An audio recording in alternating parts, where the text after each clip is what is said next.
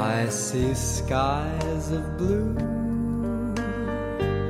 clouds of white 欢迎来到后浪剧场后浪剧场是一个交流情感与思想的空中剧场。我们聊与艺术有关的一切最终指向每个人的日常生活。What a wonderful world. 大家好，欢迎来到后浪剧场，我是小树。这几天天气比较热，今天与大家就分享一期冬天录的节目。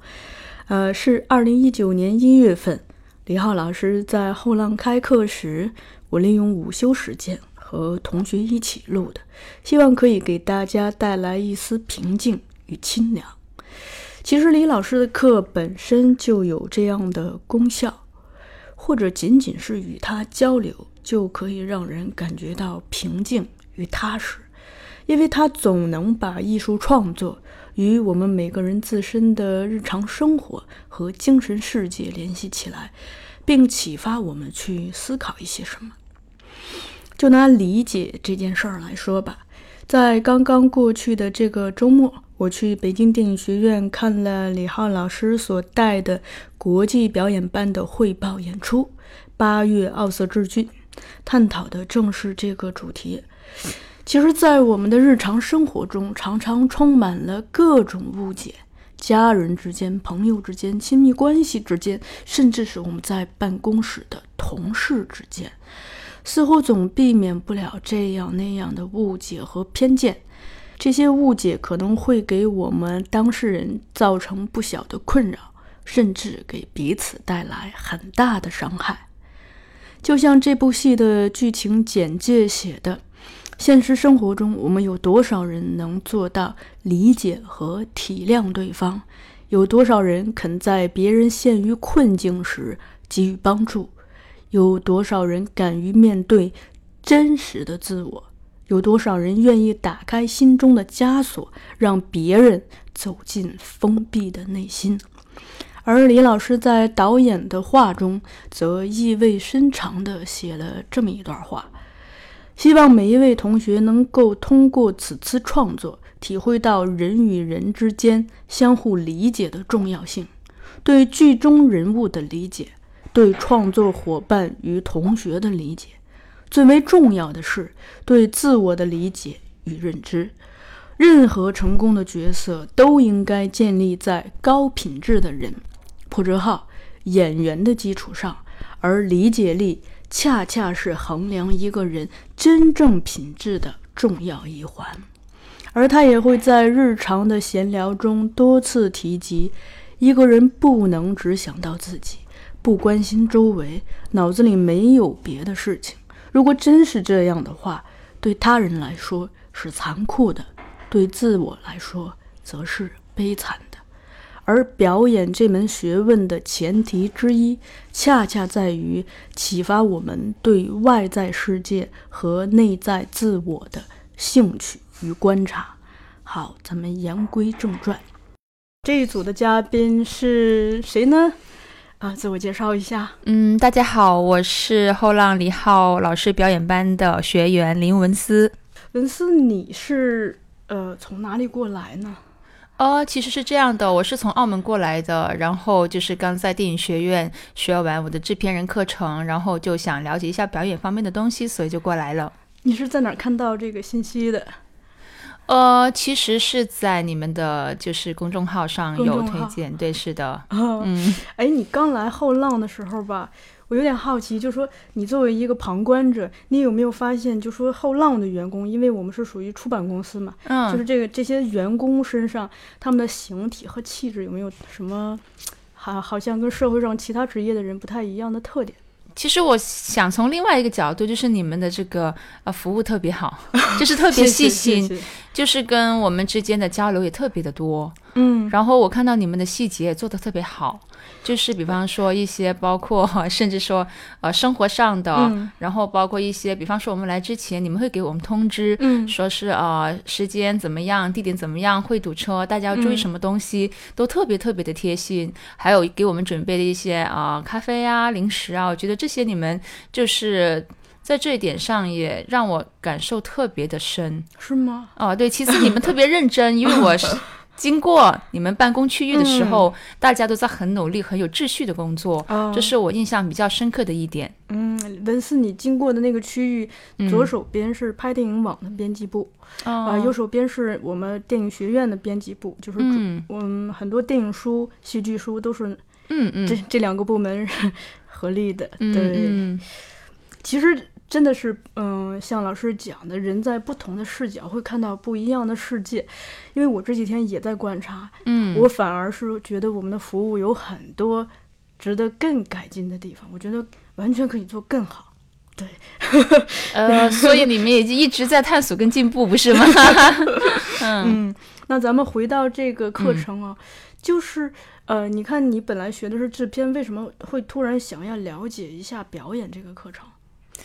因为从制片的这个角色的，他是对项目的一个整体的把控，嗯。所以的话，其实对演员，比方说他要怎么呃选择，是呃怎么样去判定一个演员，甚至说呃理解导演怎么去指导演员，我觉得对我们制片的工作的话，在这一块上的帮助是非常大的。呃，其次的话，我觉得表演不只是任何一个岗位的问题，嗯我们每一个人每一天都在表演。比方说，我今天来了，我表演是一个学生。嗯当然，学生这个职位是这个角色是真实的，嗯但是我想扮演一个什么样的学生，这是我自己本身呃心里面是有一个角色的设定的。嗯那么我怎么去展现我想演出的这个学生的角色？比方说，我想演一个很好学的学生，比方说，我想展现我就是是一个呃很努力的学生，或者是说很有天赋的学生。在这个基础上，我觉得。所以我们的人生每一刻都在表演。比方说，我现在在表演一个跟大家分享的，呃，这样的一个分享者的这个角色。所以我觉得，呃，无论是任任何一个岗位，都需要表演的一些，呃，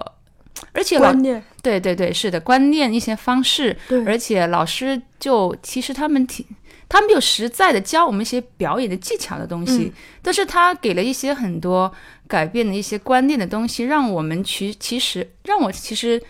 感受也挺大的。比方说，他说表演要松弛，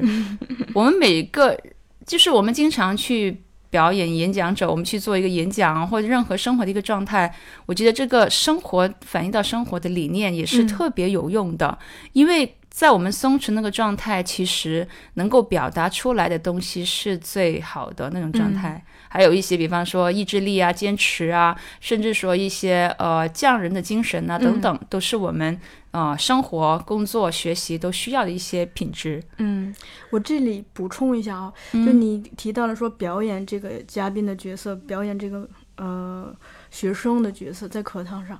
嗯、因为我们现在生活中容易把表演理解成一个负面的词，对吧？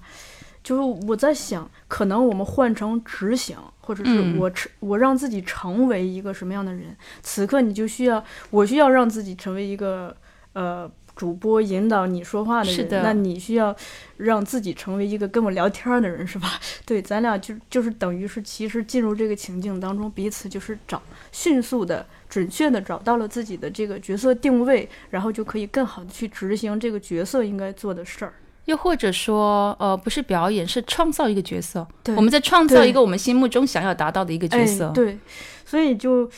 嗯、的确是这样。我觉得你你在这方面悟性还挺高的，就直接把它呃进入到了生活的运用。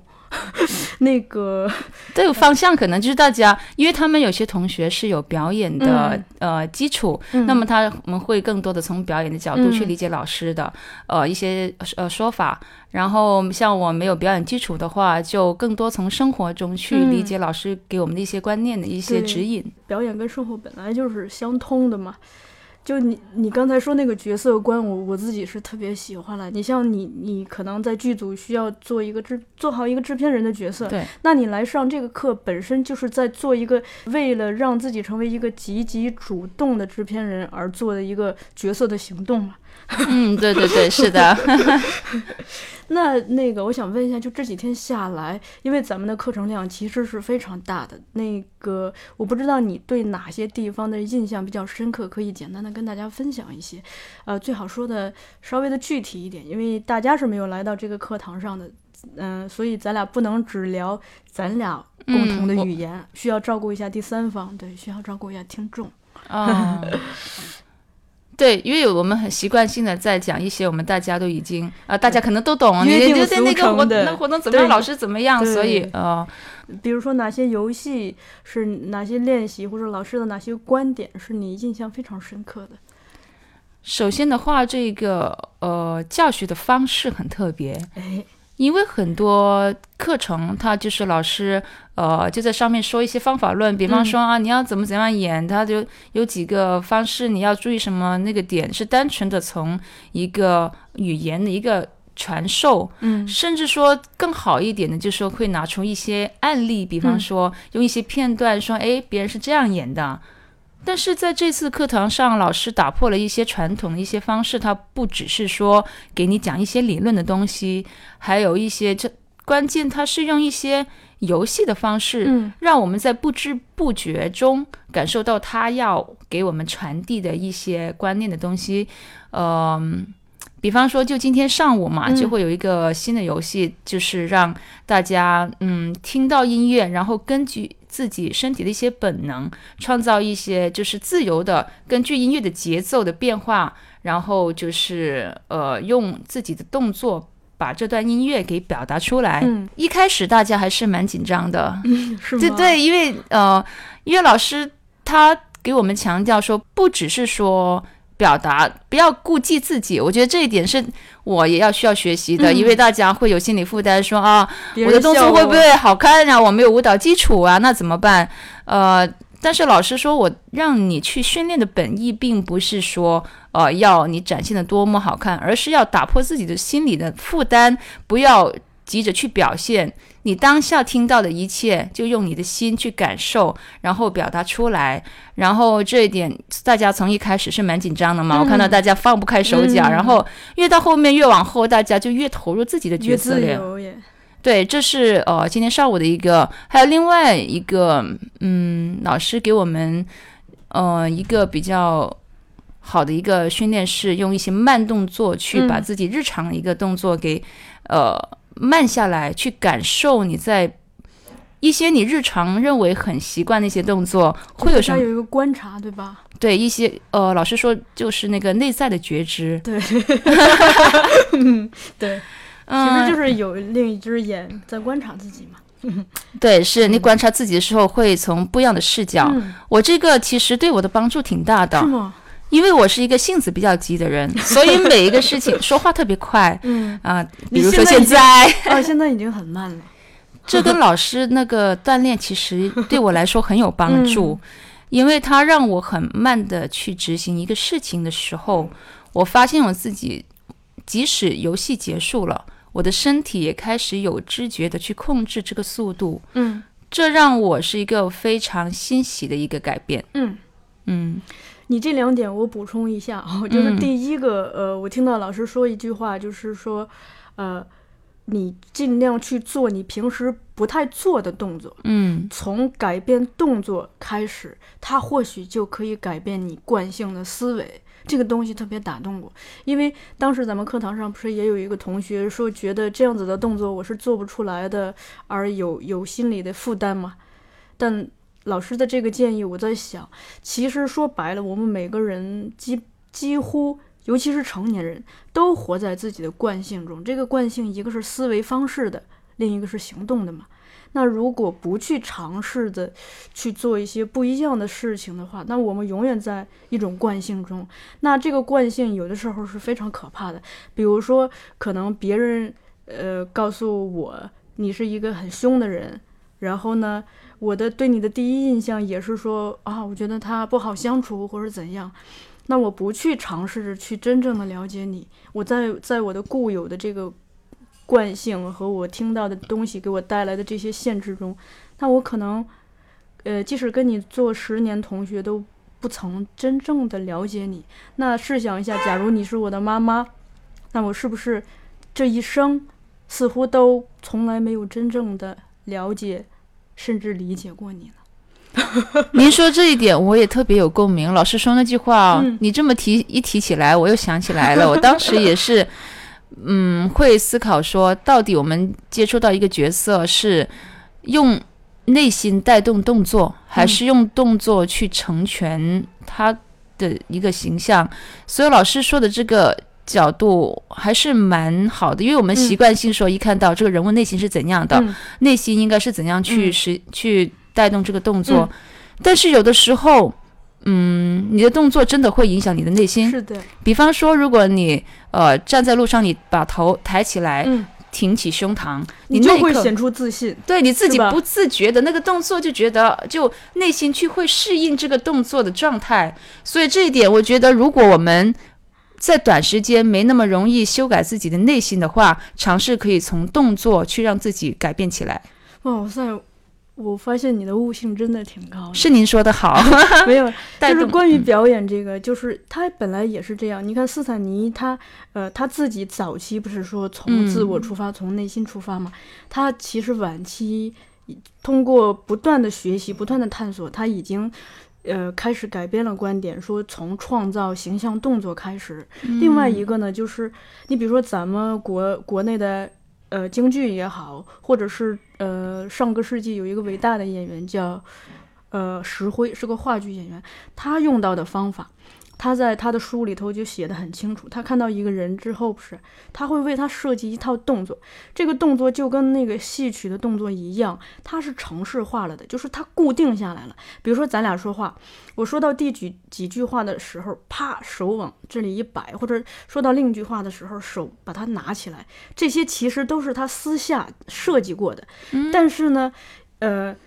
如果你再结合着结合着那个斯坦尼早期的那些东西，从内心出发，就等于是你先给自己一个把手，嗯，对？吧？呃，比如说这个角色要表演三分钟，我给他设计了三三十个动作，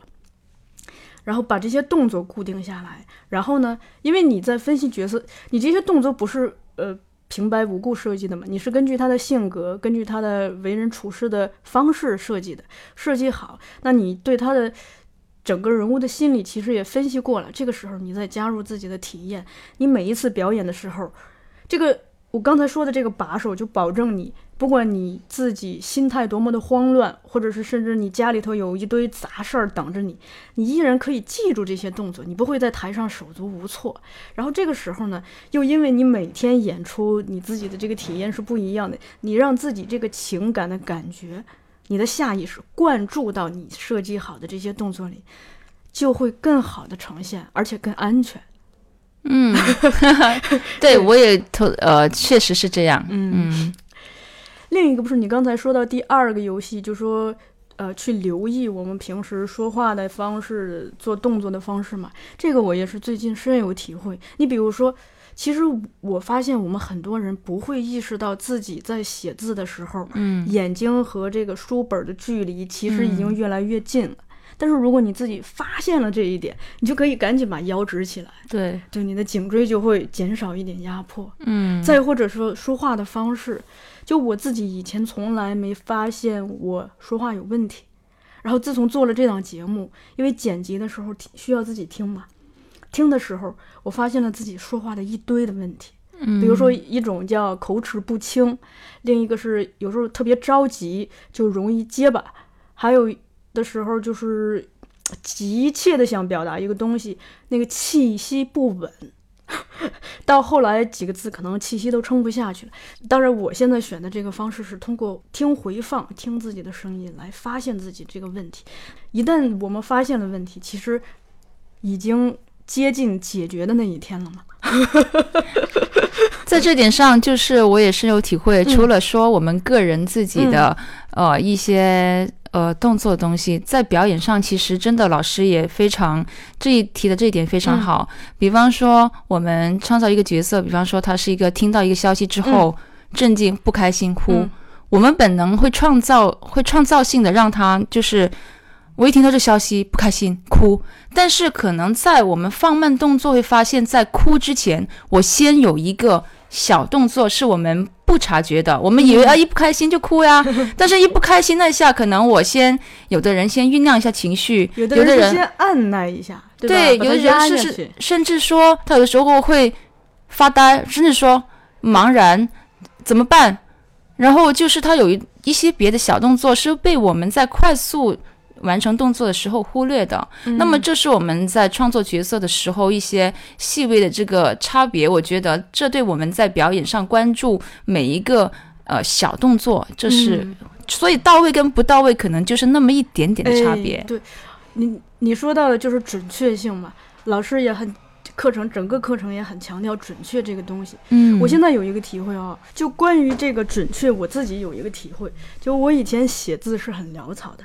嗯，然后包括做很多事情，比如说拖个地也拖得很潦草什么的。但我现在发现不是，我在有意识的训练自己，让自己做每一件事情的时候都准确到位。那写字的时候，明明可以连笔，你尽量就是让每一笔画都写出来，就就好像小孩学走路一样，在他没有学会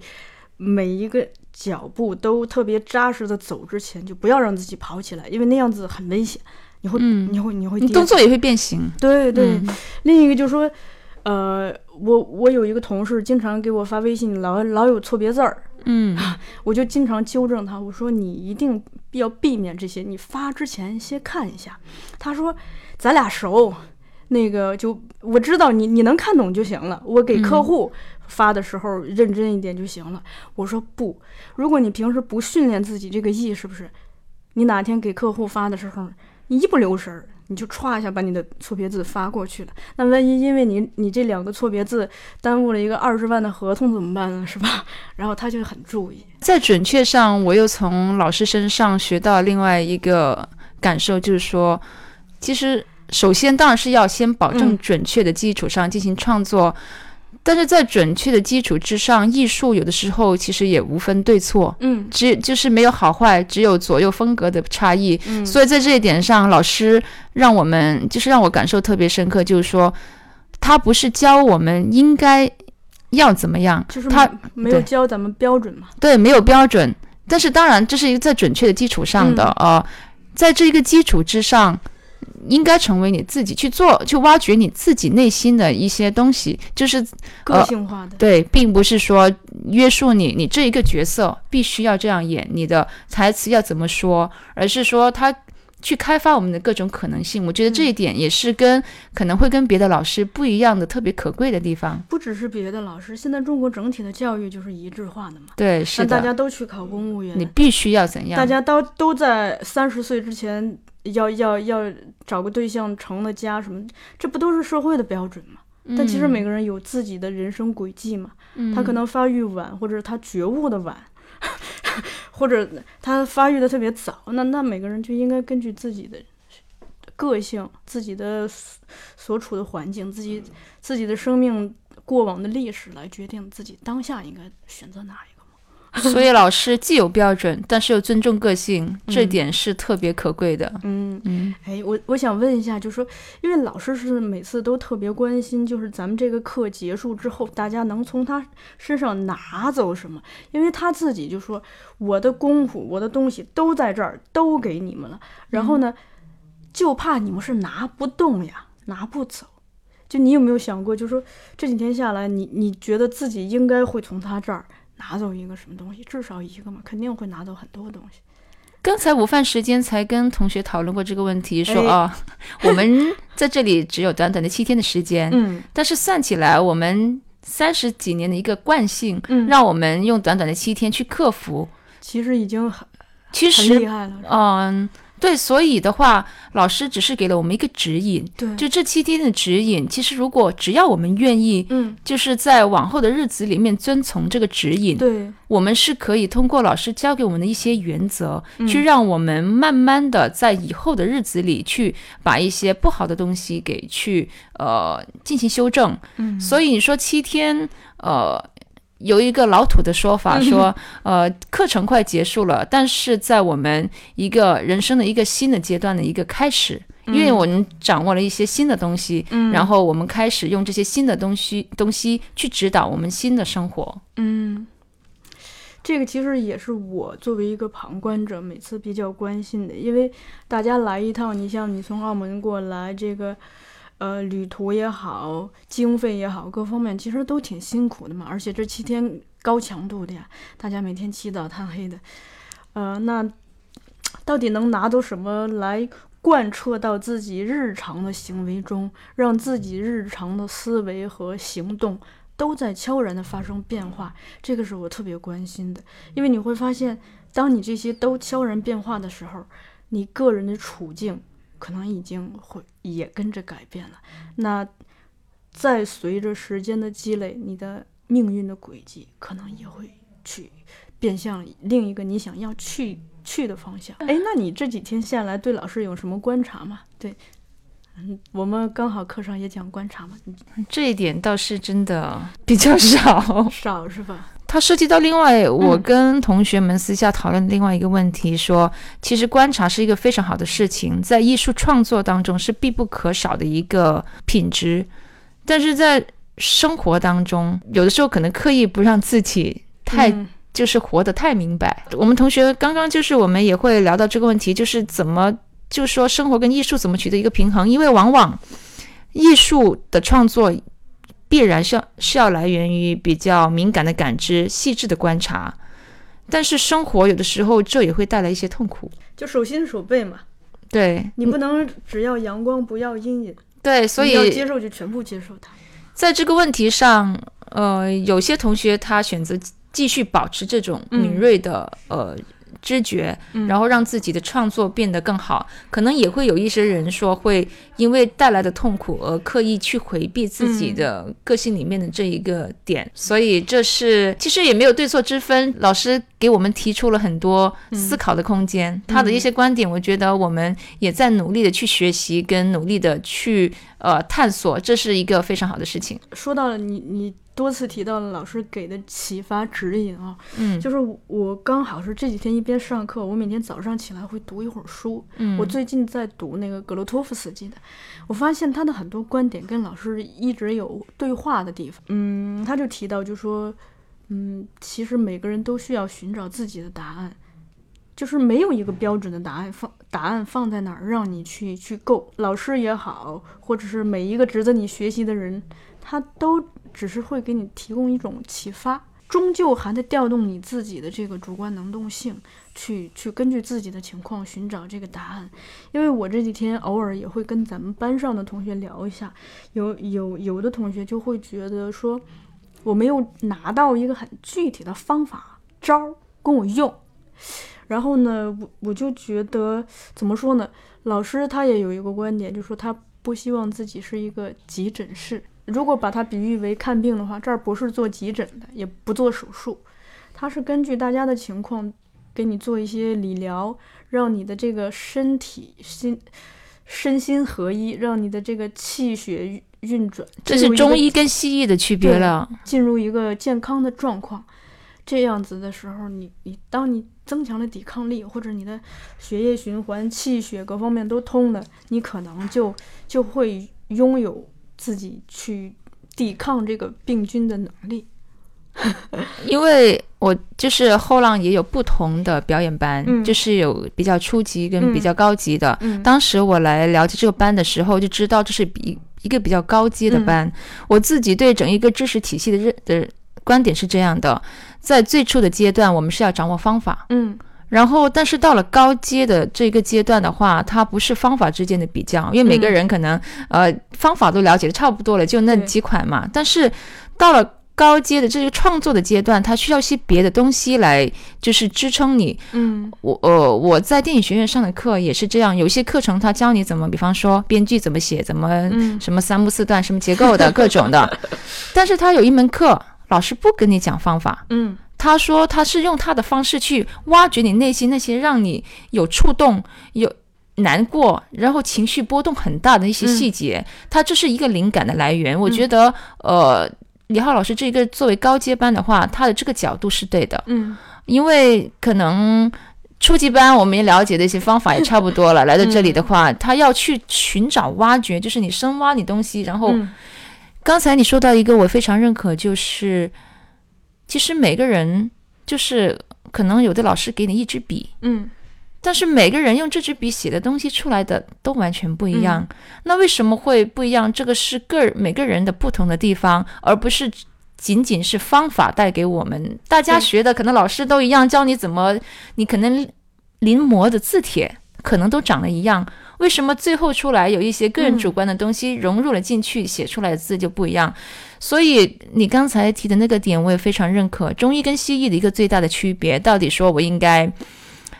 哎，也是那个古话，就是授人以鱼，不能授人以渔。对，所以到底是要给你解决问题的方案呢，嗯还是让你具备这个解决问题的能力更重要呢？嗯这是可能每个人都有不一样的感受吧。嗯，对我这儿告诉你一个场外信息啊，你可嗯能都不知道，就其实李老师特别忙，你看他第一天也说过了，就是他有多忙，然后他但他仍然愿意抽出时间来做这七天的课程。我作为一个旁观者，我都能感受到，我即使不参加训练，也不讲课，每天下课之后都特别累，精神有点涣散。可以想见，他每天这种高强度的大脑运作、动作的运作、气血的消耗，其实七天下来是非常累的。但他为什么愿意这样做，而且是持续的？他基本上每年都会来后浪开这个课，是他自己就是他希望就埋一些种子吧。他的话说，就是没准儿来的人，每个人就你你你可能就啪下被点亮了，那你的人生轨迹可能你的生活境遇都会发生变化。但他也不指望这个，只是说先去把这事儿做了，因为一个种子长大是需要漫长的时间的。那可能是十几年、二十几年后的事儿了，但是他愿意现在不能说日复一日，就说至少在我们这儿是年复一年的来参加这个东西，在这么辛苦的情况下，嗯，牺牲掉自己休息的时间来去做这些事情。因为我自己也是大学老师，哦，是曾吗？啊、所以我在这一点 上，呃，觉得李浩老师特别的棒。首先就是这个传道授业解惑，嗯老师是作为一个责任在做。他嗯其实算一下，我们就是因为我们是小班教学，那个教学质量好一点嘛，嗯所以其实因为我自己是读商商科的，嗯所以我会算账。哎，这么一算下来他来，挣的钱很少，对，这么算下来，就是说你们挣的也不多不多。甚至说，刚才我就才跟那个燕燕老师嗯会讨论这个问题。我说：“哎，你们的呃主要盈利一定不是培训吧？” 然后他说：“确实不是，因为嗯还有一些别的。我说：“因为我根据你们的这个账面上的数算下来，啊，对你们也是有就是这个社会责任感在做我们驱动，对，隔壁就是我们吴总办公室，我们吴总就说他他之所以去去做一个出版公司，而不是去去卖一些呃保险或者是那个什么，他选择这个东西，也是他自己会有一定的抱负、理想抱负的。其实，如果按照你们的其他业务来说，培训这一个你们花费的时间、精力、成本，跟你们所获得的，我只说经济啊，经济回报 是不成正比的，是肯定在别的业务上会有更多的盈利的可能性。但是你们坚持了，而且我觉得这种坚持不是一个表面上的坚持，就是我觉得你们整一套体系下来，跟你们在做的这个事情，让我感觉不是盈利本身的东西。嗯包括李浩老师，其实他来第一天就说：“哎，七天。”七天能做什么呢？如果作为一个只考虑盈利的老师来说，他肯定、啊，七天管你呢，我拿了钱就走，对吧？他能说出这句话，就是他带有一个责任感在这里。哎呀，觉得七天还是短了一点，嗯还是希望给你们更多的东西。我觉得在这一点上的话，就是让我特别感动，包括后浪，包括老师。最后一个问题，你觉得那个这次有没有什么遗憾的地方？遗憾就是不能参加接下来的一个电影创作的那个班，还有 韩老师的编剧班，这都是我特别想去的。因为呃，韩老师那个班，我上我我是韩老师教的，他教我的剧作课在电影学院、嗯上的特别好，我们很多同学都对他的评价都是非常高，是我们。就是基本上是我们课程里面最好的老师之一，哦然后其次就是那个孟老师，对孟老孟老师的课，其实我们大家排着队去蹭，哦，是吗？因为他没有教，直接教嗯我们。但是同学们都是都非常积极，所以这都是我们电影学院非常好的老师。这点我是觉得挺遗憾的，在实践上还不能继续的去嗯学习这些电影相关的课程、嗯，好的，先先埋下这个心愿，来日方长。啊。对，希望以后会有更多的机会。嗯，好的。那今天谢谢文思，咱们得赶紧去上下午的课了。好的，也谢谢您，谢谢好。，拜拜。好，拜哎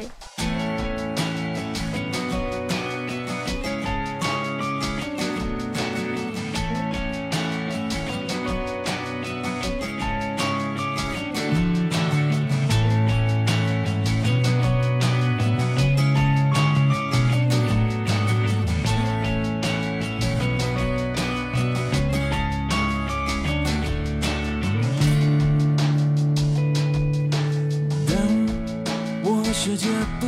一样，那就让我不一样。坚持对我来说就是一杆客观。我如果对自己妥协，如果对自己说谎，即使别人原谅，我也不能原谅。最美的愿望。一定最疯狂。是我自己的神，在我活的地方。我和我最后的倔强，握紧双手，绝对不放下一站。是不是天堂？就算失望，不能绝望。我和我骄傲的倔强，我在风中大声的唱，这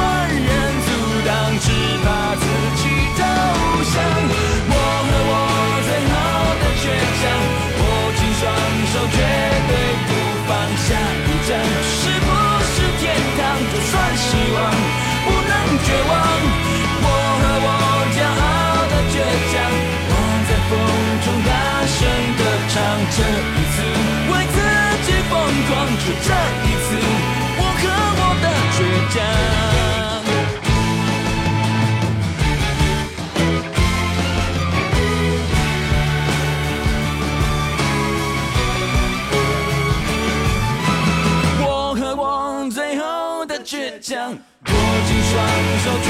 对不放下一站是不是天